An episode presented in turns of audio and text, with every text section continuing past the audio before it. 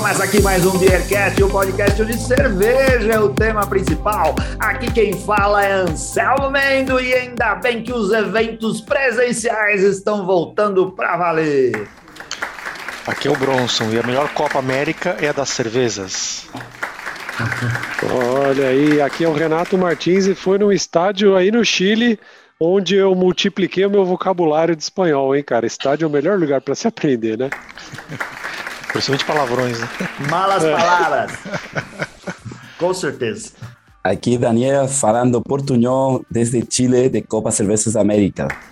Boa! E, e aqui Diego Maziero de Porto Alegre, congelando, mas animado aí com, com o assunto do dia, que é a Copa Cervejas da América e, a, e o Festival da Cerveja de Porto Alegre. Muito bem, já chegou outra frente fria aí, Diego? Aqui, depois de junho, só tem frente fria, né? É a única ah, frente. mas sabe, sabe o que me alegra dessa frente fria que chegou agora aí? É que a previsão do tempo falou que não vai chegar aqui no Sudeste. Então faça bom proveito aí com seu frio. Cara, mas saber. na boa, São Paulo agora deve estar tá tipo 15 graus, 14. Ah, mas tava 10 semana passada, cara. Agora tá verão. Tô achando mal gostoso. Como Lá vou... vai fazer quase zero grau, Deus Eu, eu que tô mudando pra Sorocaba não vou sofrer muito disso, não. Ah, é verdade. Sorocaba só faz calor. Ah, Mas agora como que tá aí, Diego?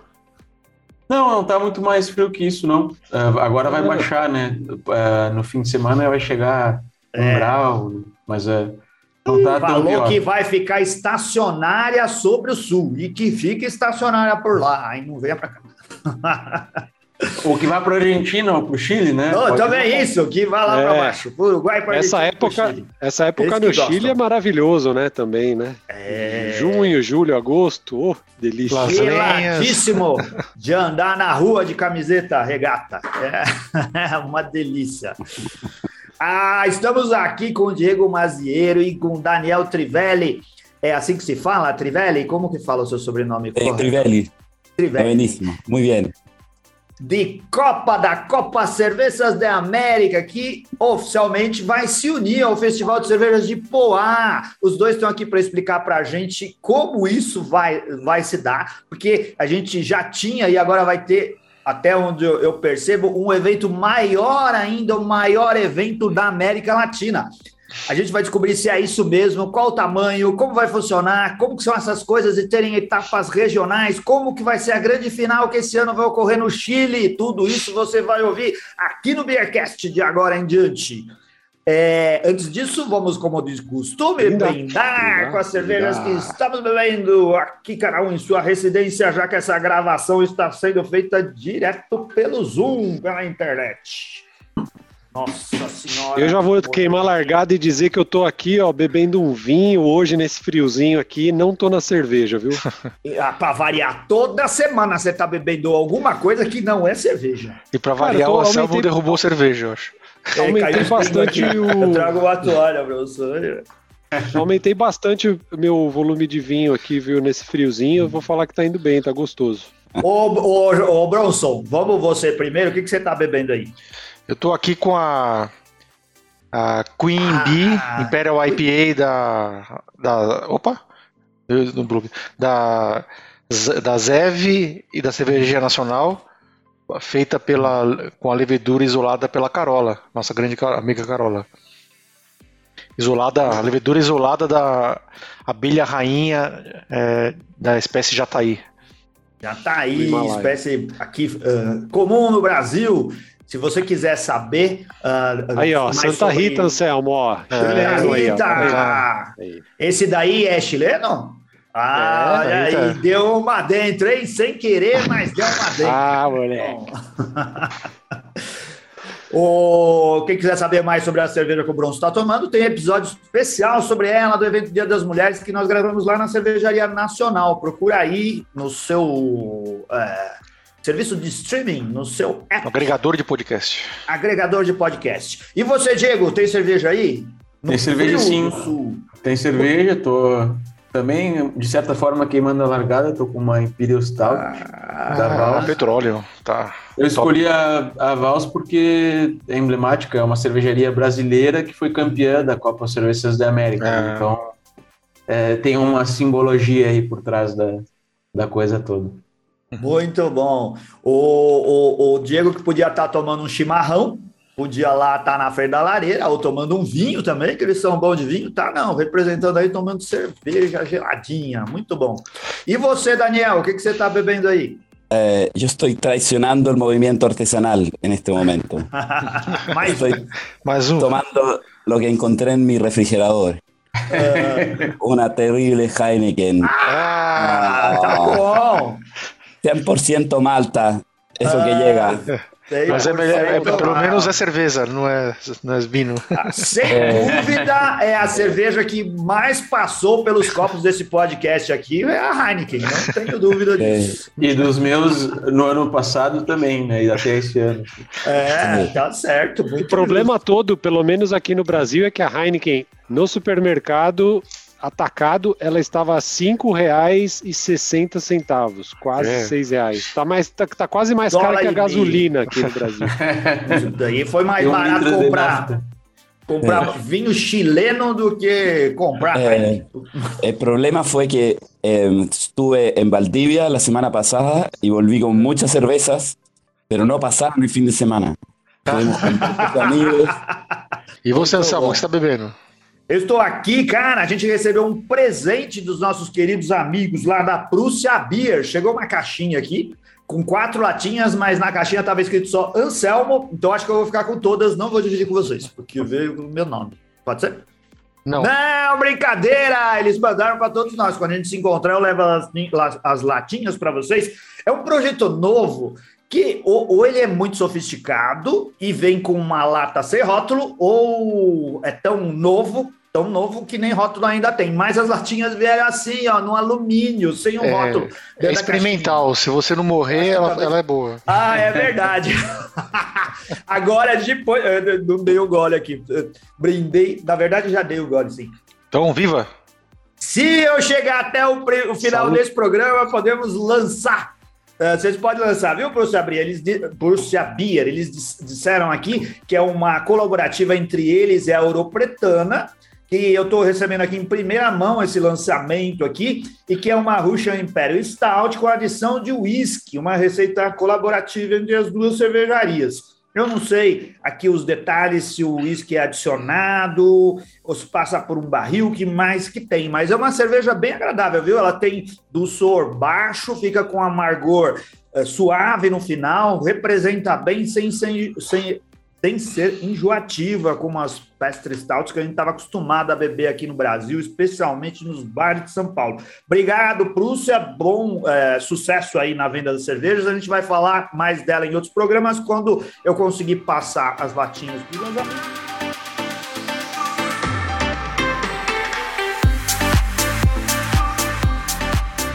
Tem um, tem um fornecedor do Kumon que fica lá em Ouro Preto, né? A Use Mobile. Ah. E eu, eventualmente, viajo para lá.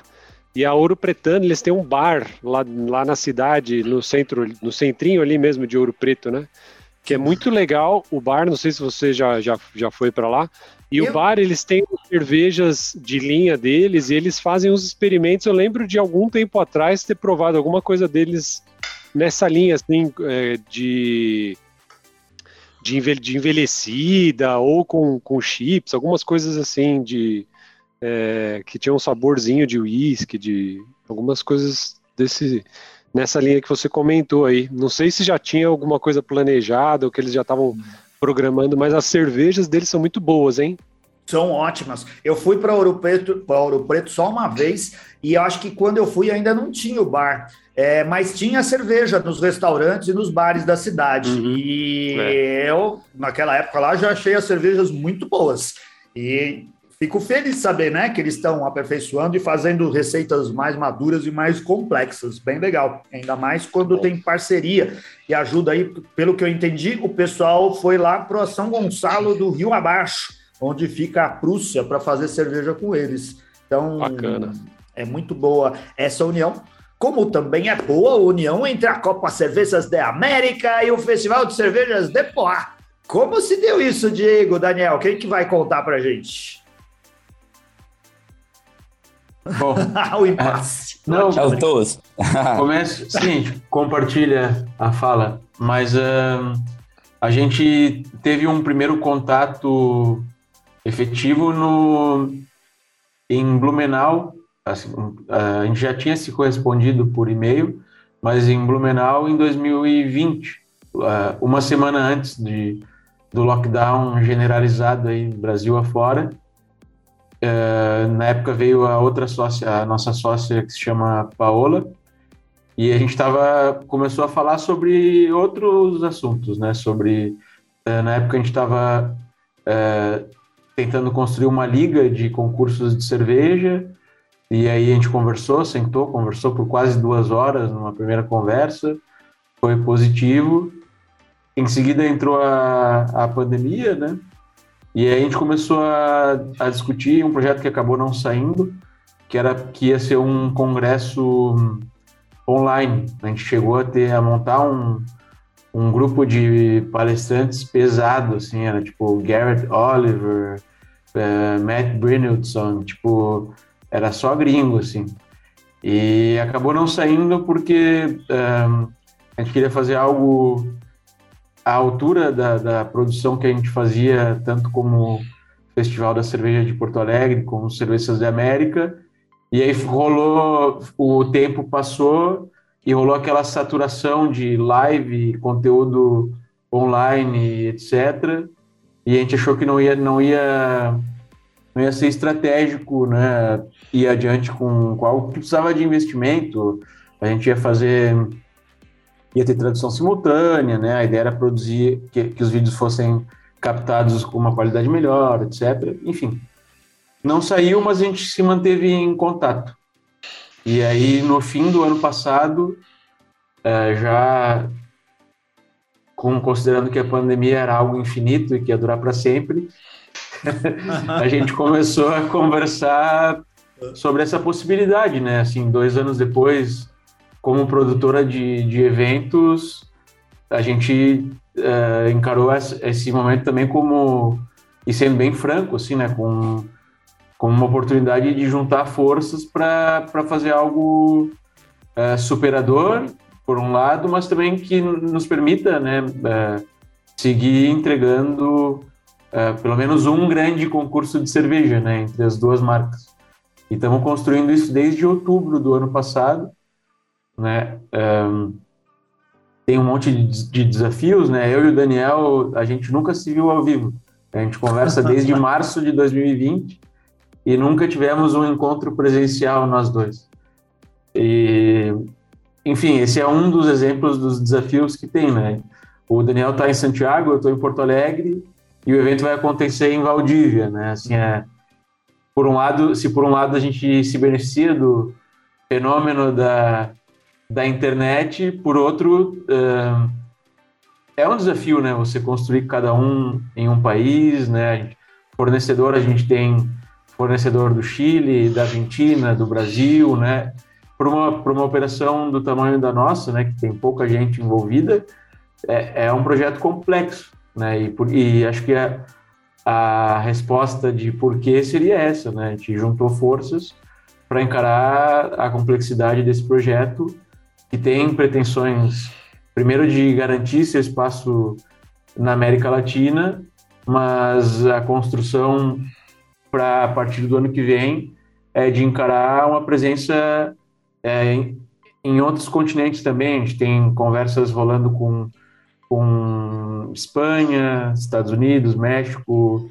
Né? Até 2025 a gente espera ter pelo menos um, uma etapa nacional na Oceania ou na Ásia, né? E gradualmente construindo é, do Sul um evento com aspirações mundiais, né? Entendendo que é, esses próximos dois anos também tem um componente aí forte de, de resistência, né? De entregar o básico, mas não tirando o componente de, de sonho, assim, né? O, um concurso de cervejas, uma competição ele, ele, ele tem que trabalhar a partir dessa perspectiva, né, de, de aspiração, né, e, e a gente também, né, a gente como, como organização precisa construir isso de um lugar legítimo, né, a gente também tem as nossas, que é construir um evento de alcance mundial a partir do hemisfério sul, né. Uhum.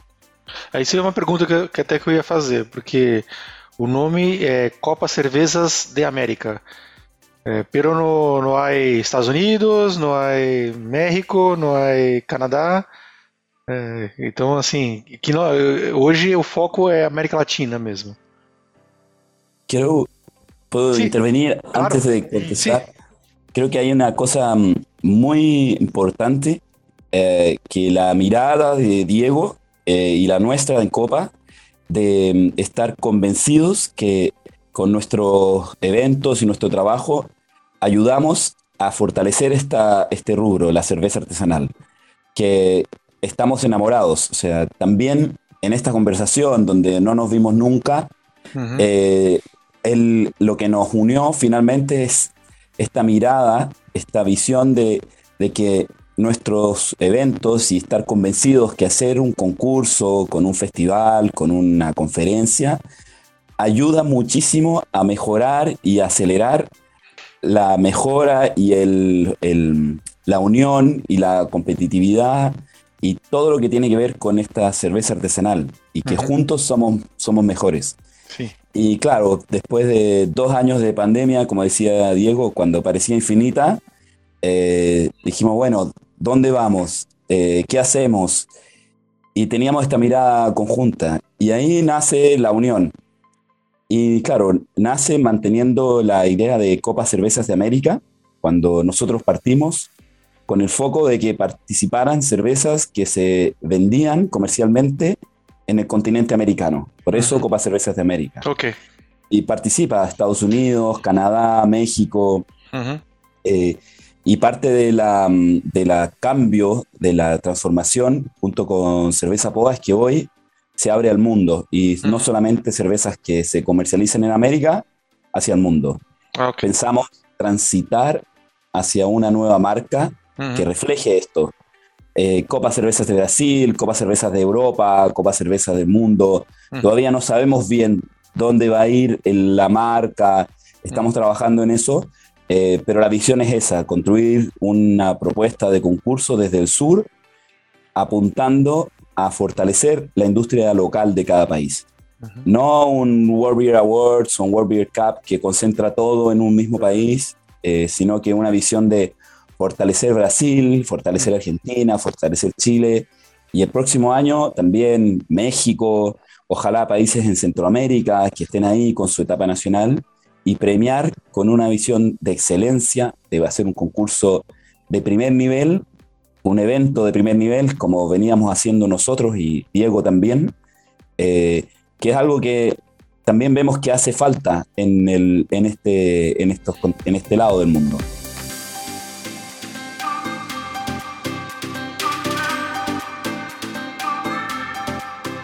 O, a gente. Como que é o nome mesmo? Eu, me fugiu. O, Beer Awards. É. É o BAP, né? É o BAP. BAP. BAP. É. O, é um sistema que gerencia concursos cervejeiros, vamos dizer assim, né? De ponta a ponta, tudo que envolve um julgamento no concurso cervejeiro, ele gerencia. E quem nos indicou foi o Jairo, quando a gente fez o ano passado o segundo concurso de cervejas caseiras do Beercast. E a gente uh, alugou, comprou ou pagou para usar o sistema do Diego e ele funcionou muito bem. E pelo a gente não tinha feito de outro jeito.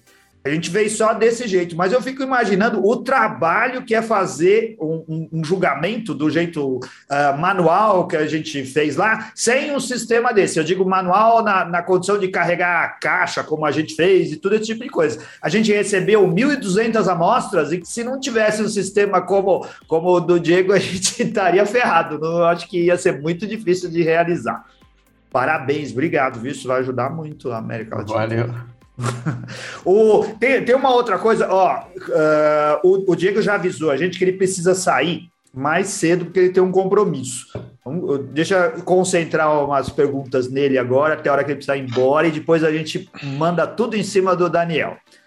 Ô, Diego, tem uma, uma, uma coisa para entender melhor como que funciona esse tipo de união. Eu, pelo menos, tenho muita curiosidade disso. Uh, eu, eu, tinha uma coisa que me surpreendia quando as cervejarias chegavam antes e diziam assim: a gente vai fazer uma cerveja colaborativa, como essa que eu apresentei aqui no começo do, do programa. E eu ficava tentando entender como funcionava uma cerveja colaborativa entre duas cervejarias, né? E aí depois eu acabei descobrindo que na maioria das vezes é algo muito informal. As pessoas conversam e fazem a cerveja e sei lá como que se paga o que foi gasto e o negócio aconteceu. É. No caso de vocês, vocês têm um projeto grande que envolve muita gente e cervejarias de um continente. Isso é um negócio de empresas? Vocês estão unindo duas empresas ou continuam? São, são marcas que têm propriedade, cada um está cuidando da sua marca. Vocês estão criando uma empresa nova? Isso é um negócio corporativo que vai, que vai uh, andar junto como, como uh, um, grupo diretivo só? Como que funciona isso por trás da, do evento? Uh, acho que assim, a prerrogativa para a coisa funcionar primeiro, como numa cerveja colaborativa, é a vontade, né? É entender que, que tem sentido fazer e que vale a pena construir. Obviamente, não é algo simples, né? A gente está embarcando agora num processo de consultoria para dar conta da, não só da, desse aspecto mais burocrático, né? Da, da junção das marcas, mas de como como fazer essa gestão da melhor forma possível é, de cara a esse objetivo de, de, de, ter etapas em vários países e vários continentes. A gente vem, vem discutindo, a gente tem reuniões frequentes para parar as arestas. Né? Hoje, assim, do ponto de vista um, meramente empresarial, a gente está funcionando com, com a produtora que eu tinha como uma marca que responde por emissão de nota fiscal né, é, no Brasil. Existe uma empresa, outra empresa no Chile, apesar de ser, ser uma coisa só. Né? A gente está a gente está construindo, é, como o Daniel falou, a gente ainda não tem ainda é, resolvida a questão de como vai se dar a construção dessa marca única que a gente pretende encarar principalmente a partir do próximo ano, né, com, essa, com esse anseio de, de se posicionar mundialmente. Né, isso não está não tá resolvido, é um processo vivo em construção, um, mas a ideia é ser uma coisa só. Né? A gente tem hoje um quadro de sócios que tem eu, Daniel, a Paola, né, os, dois, os dois são, são chilenos, eu no Brasil. Isso está tá, é, consolidado como um contrato ainda informal, mas que uh, até o fim do ano se constitui em uma estrutura que pode ter mais do que uma pessoa jurídica, né? uma na Argentina, uma no Brasil, outra no Chile. Isso depende, obviamente, de uma série de fatores, né? que, que tem advogado e contador uh, avaliando, mas o nosso objetivo existencial é ser uma coisa só. Né? Depois, uh, o que os governos pautam e nos impõem e como funciona melhor a questão que também se tem tem uma complexidade da produção que a gente precisa vai ter etapa nacional esse ano na, na Argentina, no Brasil e no Chile e a gente precisa mover recursos para pagar fornecedores é, no mínimo entre esses três é, países, né? Então essa é uma questão é, factual que a gente precisa encarar e resolver tomando é, em conta, tipo, economicidade, né, o que é mais é, eficiente e etc. Né? Aí qual é o arcabouço jurídico, né, que, que vai dar conta disso, daí a gente se apoia em, em quem sabe, né? Eu, eu me vejo mais como um agitador do que o cara que vai responder essas perguntas uh, duras, né? No, pero tem uma, uma, uma visão de largo prazo de trabajar con eh, actores locales.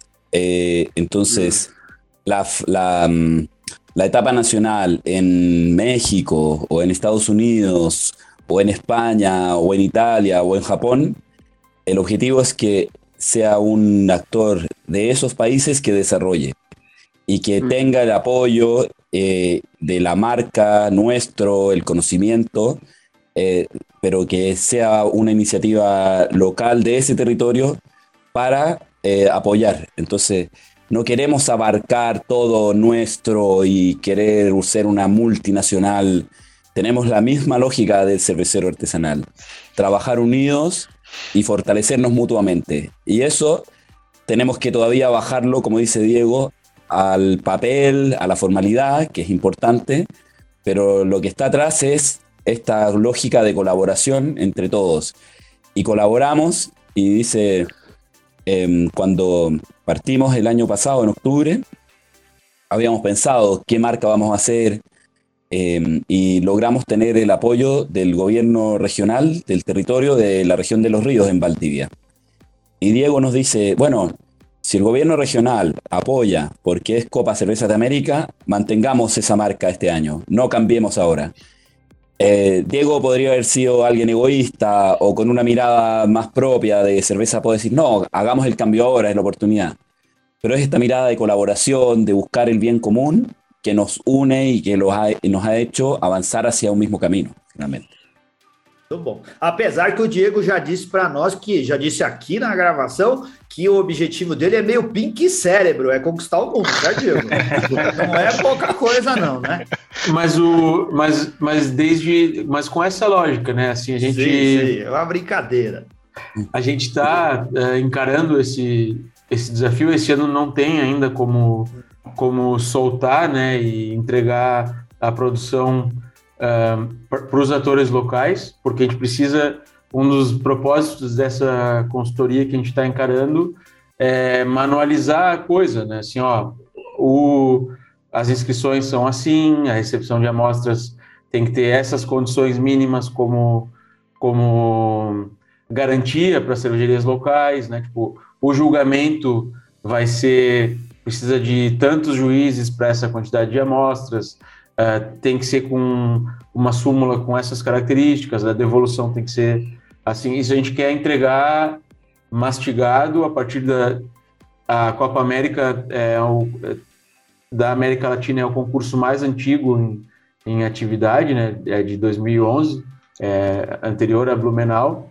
É, a Copa da Cerveja de Porto Alegre era jovem, né? Ela teve três edições só, mas a gente desenvolveu o, o BAP e já rodamos aí uns 300 concursos mundialmente. Então, tem informação, a gente, entre essa inteligência de muitas edições da Copa Cervejas de América e, e de ter essa, acesso ao que o pessoal está fazendo e, e, de alguma maneira, ser vanguarda, nos garante uh, uma base para a gente construir se a gente vai ter uma etapa na Guatemala que ela seja, seja idêntica à etapa que vai acontecer no Brasil e no Japão. Né? A gente só vai, é, e, e óbvio que é um processo que a gente pretende fazer gradualmente.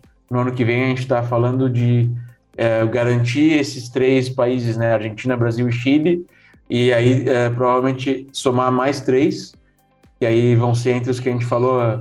É, provavelmente tem conversas com Estados Unidos, México e Espanha, e a gente quer uh, alguma coisa ou no norte da América do Sul ou na América Central, né?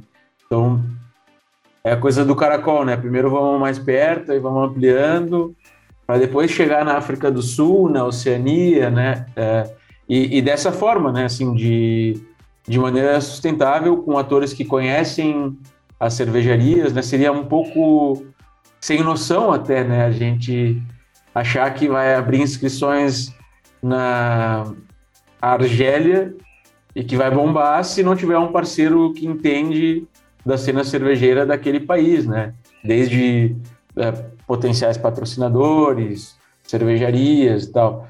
E, e, uma das coisas que a gente, eu estou fazendo um pouco o monopólio da fala porque eu tenho pouquinhos isso, minutos. Isso, né? faça isso. Mas é, uma da, da, das coisas assim que a gente pretende e com esse calendário que a gente está montando é começar a comunicação em fevereiro, janeiro, fevereiro, para a edição de um mesmo ano, ter as etapas nacionais ainda no primeiro semestre, não muito avançado, né, se for possível, esse ano vai ser em agosto, por questões de produção. E aí depois ter a etapa final mais para tipo para o último trimestre do ano, Né? O que, que a gente garante com isso? Nacionalmente, vai ter cada país vai dar destaque às cervejarias uh, daquele país, né? Tem, a gente vai ter premiação nacional na Argentina, no Brasil, no Chile esse ano. E aí depois no segundo semestre tem uma disputa é, mundial, digamos assim, né?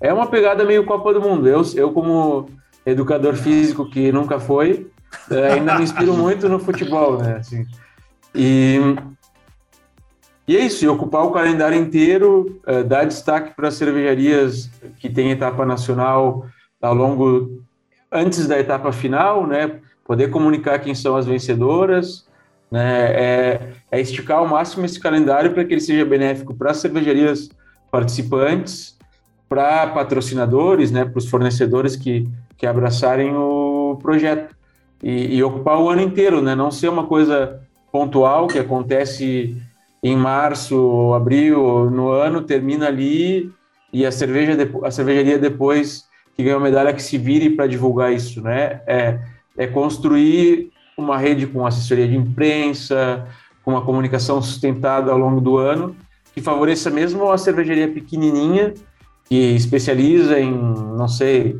é, barrel aged, que vai ganhar uma medalha que a gente ajude aquela cervejaria a difundir isso e, e tirar o maior proveito é, desse fato, né? Que é, que é um investimento, né? Que a cervejaria faz.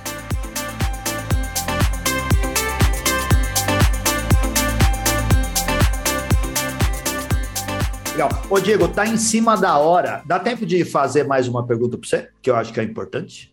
Vamos lá, vamos lá. O, na prática, o, a etapa brasileira já está rolando. E eu imagino que você seja muito responsável por ela. É, ela já está aceitando inscrições, né? É isso mesmo, uhum. né? Já está, já está. Tá, tá tudo estruturado, vocês já estão recebendo, ela vai acontecer até o mês de agosto, tá em, em cima da hora, não é? As inscrições estão rolando a, a, faz duas semanas. Desde o mês de maio, né? E vão até dia 22 de julho. A recepção das amostras é do dia 18 ao dia 29 de, de julho. E aí o julgamento é do dia 5 no Brasil, né? Sim. No dia 5 ao dia 7 de, de agosto. Aí o que tem de legal, assim, a gente vai fazer as três etapas nacionais, é 5 a 7 de agosto no Brasil, aqui em Porto Alegre, depois 9 e 10 na Argentina e 12 e 13 no Chile. E aí tem alguns juízes que vão viajar que são comuns a todas as etapas, ah, que garante são os cabeças das mesas, né, que depois vão garantir um critério uh, homogêneo e equilibrado para as três etapas. Né? Esse, assim, isso óbvio que, que a futuro a gente vai ter que fazer um jogo do ar, assim, né, para ver que juiz viaja para onde e tal. Uhum. Mas a, a ideia a, a médio prazo, ou, ou para o projeto em si, é garantir que a gente tenha juízes com critérios parecidos fazendo essas etapas nacionais para que não seja muito aleatório, né? Para que o, sei lá, tipo, se, se nos Estados Unidos é muito bombado, que eles não sejam castigados com critérios ultra rigorosos, né? competindo depois com cervejarias da África, que talvez o pessoal seja mais generoso ao julgar, né? É padronizar a coisa para garantir a justeza da, da competição, né? Assim que, que aí é de novo o edu, educador físico, o, o cara dos esportes olhando, assim, né? O, é, tem todo o compromisso com o desenvolvimento da indústria, mas é campeonato, né? É campeonato e tem que ser. campeonato ninguém quer perder, ninguém quer ser, ninguém quer ter que chamar o VAR. Você pode adiantar para a gente o nome de algum juiz aí que está viajando, que vai viajar com vocês aqui do Brasil? A gente tem, a gente são, são oito juízes, né? São dois uhum. convidados dos Estados Unidos, dois chilenos, dois argentinos e dois brasileiros. Esse ano, né, para marcar a relevância dos um, desses países né, na construção do, desse projeto das etapas nacionais. Do Brasil vão a Daiane Cola, que é a, que é a juíza diretora aqui da, da competição, e o Estevão Quitó, da, da Suricato. Da Argentina vai viaja para os outros lugares o Ignacio Curto, que é um cara que tem uma cervejaria em La Plata, já organizou vários concursos, e, e aí estamos ainda esperando uma confirmação, mas é potencialmente o Léo Ferrari, da cervejaria Antares, que é a maior cervejaria craft da, da Argentina. E aí no Chile tem o Léo Caiafa, que era, foi muitos anos cervejeiro da, da Cross e jogou as últimas edições todas da, da Copa Cervejas de América. E o Richard Toro, que é um cervejeiro de Valdívia, que é um apoiador que está participando ativamente das atividades que depois o Daniel deve comentar com vocês. A gente está com um calendário, um calendário desde abril até novembro, é, pensando no mercado local, né, considerando o apoio do governo regional de Los Rios. E o, Richard já, já foi ministrante de, uns, de um dos uh, workshops. É um cervejeiro dali, que, que foi muitos anos cervejeiro da Bundor, que é uma das principais cervejarias da região. E aí esse é o time que viaja de latinos, que vai viajar entre os três países. E aí dos estrangeiros, e ainda não, não, não dá para dizer 100%, porque estamos amarrando passagem, essas discussões, mas provavelmente é o Peter Booker, que foi 10 anos cervejeiro da Rodenbach, quase 20 anos cervejeiro da New Belgium, e agora tem uma cervejaria própria, autor de, de, um, de, um, de um livro aí sobre uso de madeira em cerveja, e a Melissa Cole, que é alguém que, já, que veio para as três edições aqui em Porto Alegre e que teria participado da Copa Cervejas de América 2020 se tivesse acontecido. Né? Então, uh, esse é o time que vai, que vai circular, né, que vai transitar. Os juízes brasileiros, na verdade, praticamente todos os juízes dessas etapas, os locais, estão estão confirmados, mas aí a gente está falando de uns 50 nomes, certamente eu vou esquecer vários, então não vou me, me meter muito nessa, nessa questão. Não tem problema. Ô, ô, Diego, se precisar ir, fica à vontade. Preciso. A gente agradece muito a, a sua participação e toda a informação e desejamos a você é, boa sorte no projeto aí, que tudo dê certo, viu? Eu acho que é muito legal essa união da América Latina em prol da cerveja. A gente tem muita coisa a compartilhar e sair aqui de nós mesmos para olhar para um, um espectro maior. Parabéns pela iniciativa. Valeu. O Daniel é um excelente orador. Se o pessoal entendeu o espanhol, eh, vocês estão ah, em ótimas por mãos. Enquanto, por enquanto está perfeito. Estou achando ótimo, Daniel. Valeu, pessoal. Legal. Obrigado, Diego. Tchau, tchau. Tchau.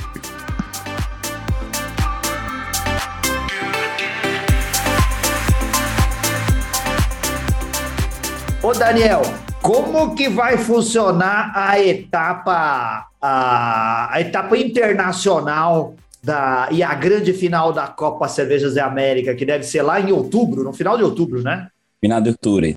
Sí, mm. igual como, como decía Diego, como falaba Diego, el, la etapa internacional va a ser igual que una etapa nacional. La diferencia es que va a suceder en Valdivia va a ser justo antes de la gran final y van a estar todos los otros países juntos. Pero la lógica de funcionamiento es la misma. Eh, ¿Cómo funciona? Eh, como organizadores recibimos las inscripciones de la cerveza. Y estas cervezas registran eh, su cerveza, las cervecerías, en un estilo o en una subcategoría. Nosotros como organizadores definimos los estilos que van a ser premiados en esto. Y el 30%, más o menos, el 30% de las cervezas en ese estilo clasifican a la gran final. Las mejores 30%. Si, si son 10 cervezas, van a ser 3. Mm. Si son 20, van a ser 6. Si son 100, van a ser 30. Eh, y esas clasifican. Y ahí eh, tanto en la etapa internacional, donde están todos los otros países diferentes a Chile, a Argentina y Brasil, eh, pasan a la gran final. Y en la gran final, todas las cervezas vuelven a ser juzgadas. Nuevamente, vuelven a ser catadas eh, por todos los jueces, de nuevo. É uma nova amostra, né? A, a, cervejaria participante, se ela foi, está entre os 30% melhores, ela manda uma nova cerveja para participar da etapa, uh, na etapa internacional e da final. É, da, essa etapa final, né? Da sim. etapa internacional, isso, para depois chegar na final. Si es cervecería de Chile, Brasil o Argentina, sí. Ah. Manda otras muestras. Y eso es muy bueno porque mide la consistencia. Ya no va a ser una cervecería que hizo un batch muy bueno, lo envió, ganó medalla y eh, celebramos. Hoy día celebra porque pasó, pero después tiene que repetir. Eh, y eso habla. Es como el campeonato de fútbol, como decía Diego. Eh, Brasil puede clasificar primero en Sudamérica, pero no significa que va a ser el mejor de Sudamérica en el campeonato mundial. Porque hay otros jugadores, hay otros, otras competencias, se compara diferente. Em, y los otros países, eh, Portugal, por ejemplo, si enviara muestras, va a enviar las muestras a la etapa internacional, que sucede los primeros dos días de cata en octubre, y después los siguientes dos está la gran final. Y ahí se ocupan las mismas muestras. Y ahí envió solo una vez muestra. Entonces, la idea de avanzar hacia, hacia etapas nacionales en todos los países también tiene esta mirada de medir las mejores cervezas en el tiempo y no solo en una edición, no solo en, una, en un batch, sino que haya que repetir una vez y después hacer otra gran cerveza para ganar medalla. Sí. Tem alguma pergunta, Bronson Renato? Eu tenho mais coisa aqui para perguntar para o Daniel.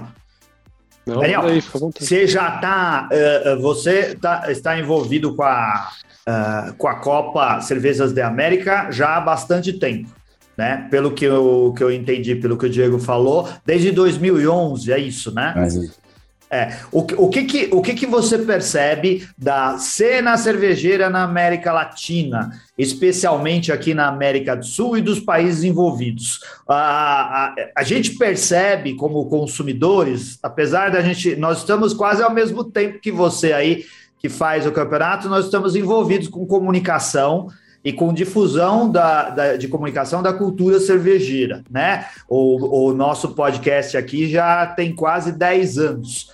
E a gente percebe uma evolução muito grande no mercado interno, especialmente no mercado brasileiro. E a gente nota isso né, na América Latina também.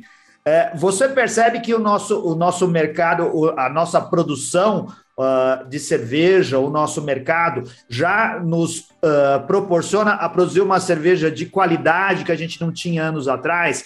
E numa Copa, uh, a gente conseguir competir de igual para igual com as cervejarias americanas, com as cervejarias europeias? A gente já faz cerveja aqui tão bem quanto o resto do mundo? Sí, qué, qué buena pregunta. Eh, hablar horas sobre este tema, me encanta. Eh, mira, la realidad cervecera en América Latina es, es muy dispar entre distintos países y depende eh, de tres cosas eh, principales. Eh, a mí, esto en, mi opinión. Eh, primero, una cultura cervecera que esté en el país, alguna cultura subyacente, algo que esté permeado, que cuando aparece la cerveza artesanal, el consumidor rápidamente comienza a tomar y a probar cosas nuevas. Hay otro elemento que es muy importante, que es eh, la disponibilidad de materia prima. Em, en Brasil existe Agraria, por ejemplo, son malterías independientes que no dependen de las grandes cervecerías. En Chile también, en Argentina también, pero países como México, por ejemplo, o como Colombia o como Perú, las malterías eh, pertenecen a las grandes cervecerías y no venden o no vendían insumos para hacer cerveza. Entonces, Brasil, Chile y Argentina por la influencia alemana, por la influencia más antigua, tuvieron esta cultura y tenían también disponibilidad de materias primas. Eh, y eso hace que esto surja con mayor, con mayor fuerza. Eh, y así uno ve en Brasil, por ejemplo, que parte la cerveza artesanal en el sur de Brasil, donde hay cultivo de cebada, donde hay disponibilidad de materia prima, pero también donde hay influencia alemana eh, que va moviendo y mostrando esta diversidad de, sabores. En Chile, la primera cerveza artesanal eh, fue Kunzmann y es de Valdivia en los años 90. es similar a Brasil, similar a Argentina, que la historia es un poco diferente en Argentina. Ahora, esto parte en los 90, en los 2000 hay más vuelo, parte Internet. Internet ayuda a difundir el conocimiento de manera más horizontal. Entonces, el crecimiento hoy día de los últimos 10 años es exponencial en, todo, en todos lugares. Ahora, en Brasil, en, en caso particular, ha tenido un crecimiento que a mi juicio es mucho más sostenible que lo que sucede en Argentina o lo que sucede en Chile. Y la respuesta por qué es porque en Brasil ha habido una formación y una divulgación en la cultura cervecera y formación de sommelier de cervezas muy fuerte. En Brasil hay más escuelas de sommelier de cerveza que escuelas de maestros cerveceros. A diferencia de Chile o de Argentina, que hay más interés en aprender en hacer cerveza, pero menos interés en aprender a tomar la cerveza. Y eso hace una diferencia muy grande porque la cerveza brasileña hoy día, eh, en general, tiene un nivel más alto que lo que vemos en Chile y en Argentina. Eso no significa que en Chile y en Argentina no hayan cervezas muy buenas, hay muy buenas. Pero allá hay más barreras en el, en el mercado.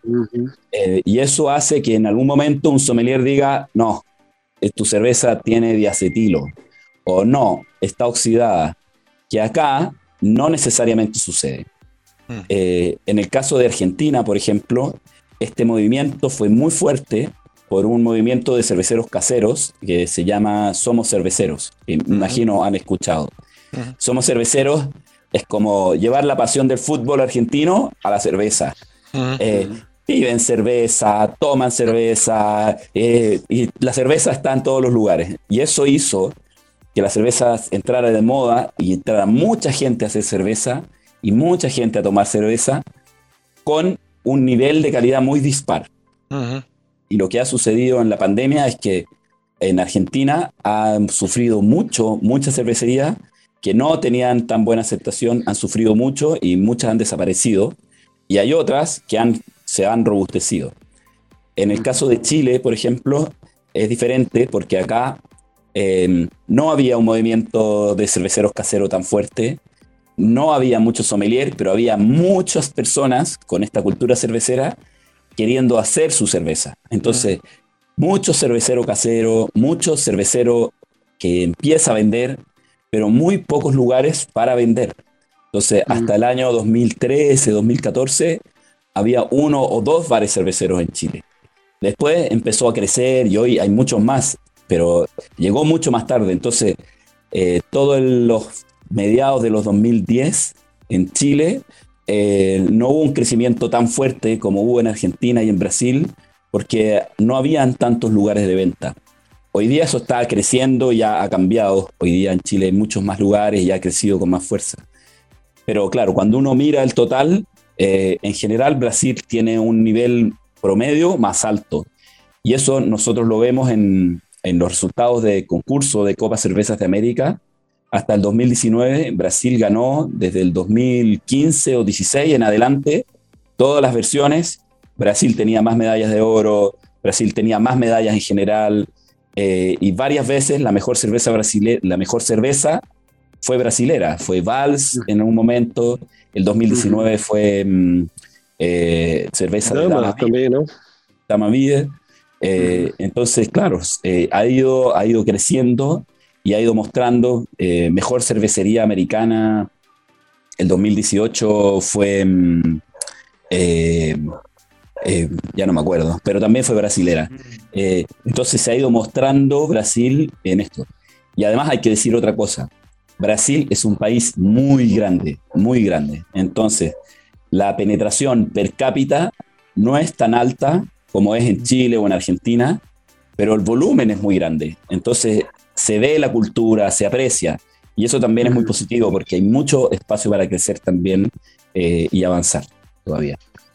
Então eu imagino que seja mais essa questão do, do, eco, do ecossistema, né, que, que o Daniel comentou. Não seria um ponto específico, né? Seriam diversos, diversos elementos ali que somados facilitam né, essa, E também a, o tamanho da população do Brasil, né, que é muito grande. Então, se você pegar um. Hoje o mercado artesanal do Brasil está indo de 1 a 2% né, é, de, é, em relação, em relação ao, ao mercado total cervejeiro, né? Quer dizer, 98% ainda é dominado pelas grandes cervejarias. Esse 2% já representa um volume muito grande de pessoas, porque o Brasil tem uma população é, muito superior a, vários, a todos os países da América Latina. Né? Então, isso é uma grande diferença.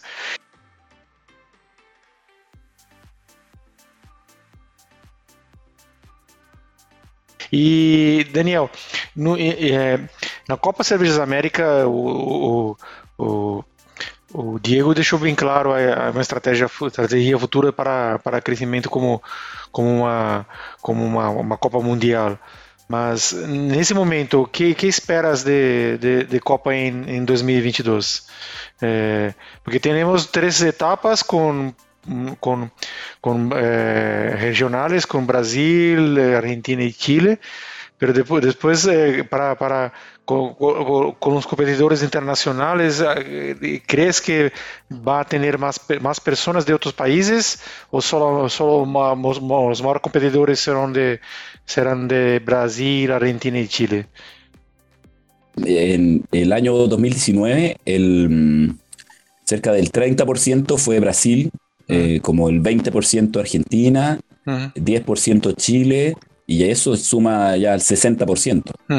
Eh, esperamos ver algo parecido este año, alrededor del 60% de participantes de, estos tres países y el resto, de, el resto de América Latina, principalmente México, Estados Unidos, em, México y Estados Unidos son los países que vienen después. Pero hay muchas cervecerías que participan de países como Guatemala o Costa Rica o Panamá, que son países pequeños, pero que tienen un movimiento fuerte de cervezas artesanales. Eh, a, lo largo del tiempo hemos ido tejiendo, no sé si en portugués se dice tejer, como... Eh, tejer. Sí, hemos ido tejiendo muchos contactos eh, con los distintos países. Entonces, tenemos centros de recepción de muestras en más de 13 países. Entonces ahí hay un actor local que recibe las muestras y envía todo junto a Chile. Baja, baja, los costos de envío, eh, las cervezas se mantienen mejor, viajan más rápido, porque si no, si uno manda en DHL, la cerveza viaja a Buenos Aires, a, a Miami, eh, Miami pasa por una bodega, se mueve, salta, eh, y después eh, viaja a Chile. y pasa por aduanas, lento, en bodega. Y eso, claro, eso va mejorando. Em, Copa Cervezas de América logró construir a la imagen de la mejor concurso en América Latina. Y solamente éramos retados por Cerveza Poa. Cerveza Poa en sus tres años logró construir una imagen de excelencia muy similar a, la nuestra, em, partiendo desde cero. Y eso fue obra de, Diego también. Nosotros partimos el año 2015 con el primer sistema de evaluación de cervezas electrónico en el mundo. En el mundo. Y Diego lo mejoró y hizo algo mucho mejor con el VAP. Eh, y eso habla de también la rapidez, la inteligencia de, que ha tenido cerveza POA. Entonces yo espero que este año POA más Copa Cervezas de América sea eh, más grande que los dos concursos eh, unidos. Eh, yo espero tener 2.000 muestras o más participando. Y a esto hay que sumar otro elemento que también es muy interesante, que el valor de Copa Cerveza en, en México, perdón, en Brasil, baja de un costo de 100 dólares de inscripción más 25 dólares de envío internacional, o sea, 125 dólares a 50 ahora. Ah, Entonces, baja a menos de la mitad. Eh, si tú clasificas, eh, tienes que pagar otro fee, pero la gran mayoría de las cervezas inscribe 4, 5, 6 cervezas, pero van a clasificar dos o una. Eh, una cerveza que clasifica todas sus muestras eh, yo me saco el sombrero y le hago un descuento, porque lo merece. É... Envia essas cervejas para a gente aqui experimentar no Beercast. Gostaria muito, viu? Ah, muito bom, Daniel. A gente, o, o nosso programa tem um, um, tempo aqui, a gente já está dentro desse, desse tamanho do programa. A gente agradece muito. Você trouxe muita informação relevante aqui. A gente tem eh, nem sempre tem oportunidade de saber como como tá a cena cervejeira na América Latina. Tem uma coisa que acontece no Brasil e eu não sei se acontece exatamente nos outros países da América Latina, ou especialmente no Chile e na Argentina. Nós somos muito centrados em nós mesmos e acabamos esquecendo dos nossos vizinhos, né? As cervejas de Valdívia chegavam aqui para a gente até um tempo atrás, mas hoje eu não tenho encontrado mais. Você tem visto, Renato, alguém que está importando cervejas chilenas para cá? Não, faz tempo realmente que eu não, não é, encontro, viu? É, mais difícil hoje. Depois a da pandemia encontra... houve uma queda muito grande na, na, na disponibilidade de cervejas importadas muito grande. É, teve. Mas a gente continua recebendo muita cerveja da Europa, muita cerveja americana, mas não recebemos cervejas da América Latina e ficamos aqui fechados no nosso mercado. E hum. é muito bom ter a oportunidade de conversar com você né, uh, a respeito disso. Espero que tenhamos outras oportunidades e que você volte aqui a contar para a gente o sucesso que foi a Copa de Cervejas de América, ou sei lá, é, outro nome que ela vai ter no futuro. Sí, y yo quiero invitarlos porque este año, igual que el 2019, eh, construimos un festival de cerveza y importamos, traemos mm. las mejores cervezas que han ganado Copa Cerveza de América en el pasado. Mm. muchas cervezas brasileñas, estadounidenses, argentinas, chilenas, y como traemos las muestras, eh, la misma operación de traer las muestras de cerveza, traemos barriles para el festival. Eh, y que mm. vienen al concurso y el barril viene al festival. Entonces, la selección que hay de cervezas es única en América Latina. Entonces, si quieren venir, las puertas están abiertas. Ah, queremos. Muy bueno. Ver se será possível. Muito obrigado, Daniel. Boa sorte para você. É, sucesso. E que ah. vocês recebam muitas inscrições e tudo dê certo, pra, que tudo dê certo para você e para o Diego, tá bom? Muito obrigado também. Muito obrigado. Sucesso e esperamos em breve conhecer os, os ganadores de, de concurso. E podemos divulgar em Beercast. É, e vamos conhecer é. o, o, Daniel antes do Diego. Diego ainda não conhece, a gente vai antes para o Chile. Ah, antes do que ele. É. Do que para o Rio Grande do Sul, vamos para Valdívia. Vamos para o Chile. Vamos para Valdívia ou Santiago. Legal, muito obrigado. obrigado. A gente aqui agradece passando o serviço, ó, as inscrições do rótulo para etapa do Brasil uh, vão, conforme vai chegando mais perto da data final, vai aumentando o preço. E quando você ouviu esse programa, infelizmente a inscrição de 50 dólares já acabou. Mas só aumentou um pouquinho, 60 dólares entre 10 e 30 de junho e 70 dólares entre 1 e 22 de julho. Inscrições dos rótulos classificados para a final da Copa de Cerveja da América entre 12 de agosto até 9 de setembro. Vai custar 90 dólares. E lembrando que, que vale CNPJ né? Porque é só empresas. É, é empresas não é para cervejeiros caseiros, são é. empresas, é um concurso para cervejas profissionais. É, de, de, de, âmbito de abrangência comercial, né? É pra, são cervejas de, de empresas. Serviço uh, aqui, uh, então, Uh, repetindo as datas, a etapa nacional acontece em 5, 6 e 7 de agosto em Porto Alegre, no Rio Grande do Sul. A gente vai depois deixar o link lá no, na nossa página, no nosso blog, para você acessar. Uh, os valores vão lá nesses que a gente já falou, entre 50 e 70 dólares. etapa internacional e a grande final vão acontecer em Valdívia, entre 24 de outubro a 30 de outubro, no final, no segundo semestre aqui. Tá perto, você que é cervejeiro, que quer que a sua cervejaria seja reconhecida em toda a América Latina, vá correndo lá se inscrever, um concurso importante, na verdade, o mais importante concurso aqui da América Latina e, quiçá, do mundo em breve. Mais uma vez, obrigado, Daniel, esperamos que, que obrigado. outras oportunidades. Grande abraço. Mais alguma, alguma coisa, Bronson, Renato? Ou podemos encerrar? Só mandar um abraço para os patronos que estão acompanhando a gente ao vivo no, no, a gravação pelo YouTube.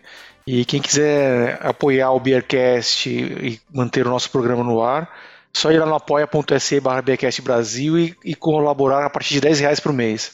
E participar do nosso ecossistema de, de entre grupos de WhatsApp é, e outros, eventos que nós fazemos para patronos. O melhor grupo de WhatsApp do Brasil. Você vai ter no Beercast. Tem sorteio de cerveja, o pessoal faz churrasco, a gente se encontra para beber. É um grupo animado, divertido. E você vai estar muito bem informado. Vem pro grupo do Beercast. Se for cervejeiro. Grupo de WhatsApp que é, que é legal é mentira, né? Todo mundo já sabe que é mentira. Não tem grupo de WhatsApp. É, mas os churrascos, as, as confraripas. Ah, encontrar o é de verdade. Valeu. Obrigado, obrigado para todos. Um grande beijo. Até a semana que vem. Valeu. Tchau. Obrigado. Obrigado.